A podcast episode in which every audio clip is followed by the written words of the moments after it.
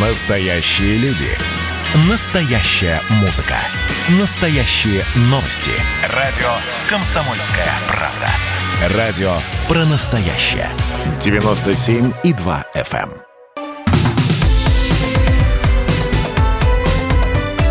Как дела, Россия?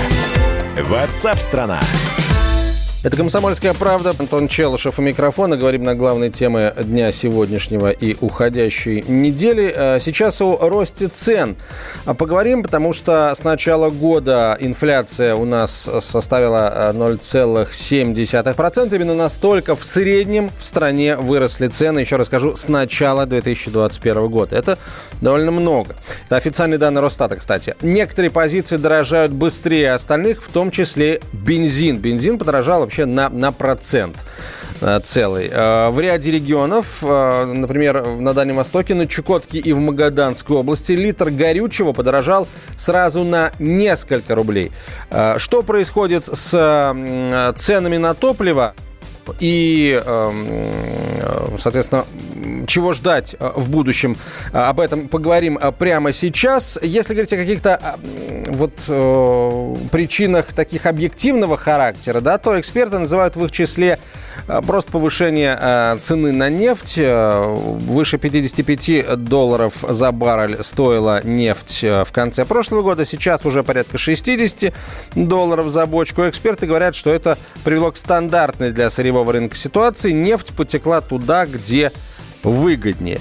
А, И это, как нетрудно догадаться, внешний рынок. А, Ну, соответственно, на внутреннем рынке что у нас получается? Дефицит, что ли, образовался? Давайте вот с этого вопроса мы и начнем наше общение с директором Фонда энергетического развития Сергеем Пикиным, который выходит на прямую связь со студией. Сергей Сергеевич, здравствуйте. Здравствуйте. У нас что, действительно дефицит а, нефти как сырья на внутреннем рынке? В общем, наши нефтеперерабатывающие заводы недополучают нефти, и, соответственно, у них э, упал объем производства а, бензина? Нет, дефицита нефти нет. э, Просто объемы, которые а, быть на оптовой бирже топлива, они идут сейчас, более выгодно поставлять их за рубеж, потому что, как вы правильно сказали, цена нефти выросла, рубль э, не так укрепился, как выросла нефть, то есть он остается достаточно на низком уровне. Получается, в рублевом исчислении а цена нефтепродукта за рубежом гораздо выше. Поэтому нефтепродукты идут больше туда, из-за этого цена а, внутри, внутри России растет. Вот, а, еще эксперты в качестве такого, такой причины, вроде как объективной, говорят, э, называют м, очередной, так сказать, э, рост цен, э, рост, точнее, акцизов на бензин, который с 1 января у нас повысились на 4%. Ну и, дескать, э, производители, точнее, не производители даже, а продавцы э, топлива, то есть сети автозаправочных станций, э, в лучших традициях российского бизнеса перекладывают э, увеличение налогового бремени на конечного потребителя, то есть на нас с вами. Вот вопрос, насколько велика доля акциза в стоимости топлива и вот повышение акциза на 4%, э, насколько объективно должна увеличить э, стоимость топлива? Ну, вы знаете, если посмотреть там ситуацию в самом начале января, то на некоторых заправках действительно видно было, что цены по сравнению с 31 декабря повысились. Они повысились не на 4%, на меньшую величину, потому что акциз, э, вообще все налоги это примерно 65%, э, где-то треть примерно на акциз приходится, ну, треть, там, половина, и, соответственно, э, увеличение на 4% дало эффект, ну, не несколько рублей, а там, десятки копеек, скажем так. Но с учетом того, что еще и цена на оптовом рынке начала расти, по- по-разному заправки отреагировали. То есть пока это не так видно, но цена за январь с начала января не- почти не поменялась. Но если ситуация не изменится, то все равно оптовая цена в конечном итоге будет влиять и на розничный, рынок, на заправки. А, Хорошо. Как будут, э, какой вы видите сейчас дальнейшую динамику цен на топливо э, в России в целом? И вот э, будет ли повышение столь же, скажем, с- столь же таким бодреньким? Или все-таки замедлится динамика роста цен?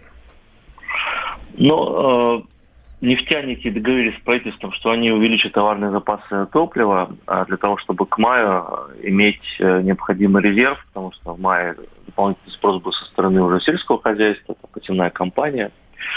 А, Плюс по итогам января а вот в феврале более активно будет использоваться механизм так называемого демпфера или там, обратного акциза, когда нефтяникам будут доплачивать для того, чтобы внутренний рынок был э, также не менее выгодным, ну, по крайней мере, сравнялся по своей выгодности с выгоде с э, внешним рынком.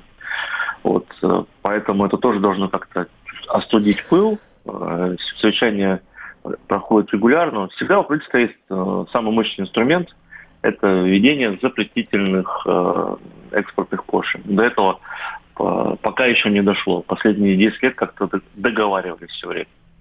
А, спасибо большое, Сергей Сергеевич. Сергей Пикин был на связи со студией, директор Фонда энергетического развития. А, в ряде российских регионов ситуация хуже, чем в целом по стране, потому что на вот это повышение цен наложились еще эм, другие обстоятельства очень важные. Например, э, вот на Дальнем Востоке встал на ремонт Хабаровский НПЗ. Это один из крупных нефтеперерабатывающих заводов. И это привело, ну, в буквальном смысле слова, к дефициту топлива на, во всем макрорегионе на Дальнем Востоке. В частности, на Чукотке и в Магаданской.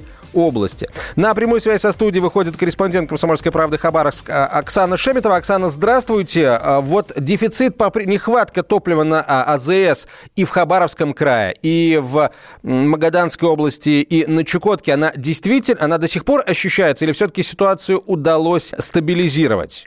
Здравствуйте. Ну, ситуация на сегодняшний день на самом деле уже стабилизируется и приходит, в принципе, в норму. Потому что вот буквально сегодня уже нефтеперерабатывающий завод начал производство именно уже 95-го бензина. Причем 92-й бензин у нас есть на заправках, а если он и кончается, его подвозят бензовозы.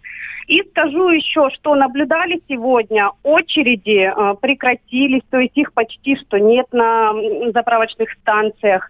Ну, то есть э, ажиотаж уже спадает.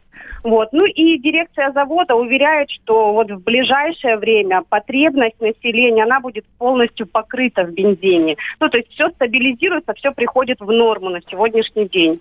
Оксана, это отсутствие э, э, дефицита, отсутствие очередей, это, это только в Хабаровском крае или все-таки с Чукотки, из Магаданской области тоже такие успокаивающие сообщения приходят? Ну, если, я думаю, что если завод начал производство и начал развоз бензина, э, то, я думаю, ситуация везде стабилизируется, и все будет э, в скором времени хорошо.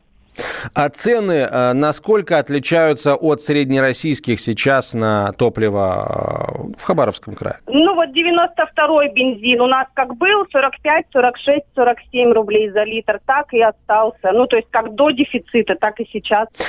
Спасибо, спасибо большое. На прямой связи со студией была корреспондент «Комсомольской правды» Хабаровск Оксана Шеметова. Я напомню, что э, на прошлой неделе наблюдалось, наблюдалось, наблюдались признаки дефицита топлива на Дальнем Востоке. И на некоторых заправках даже очереди из желающих э, приобрести топливо выстраивались. И люди даже начали местами в этих очередях торговать.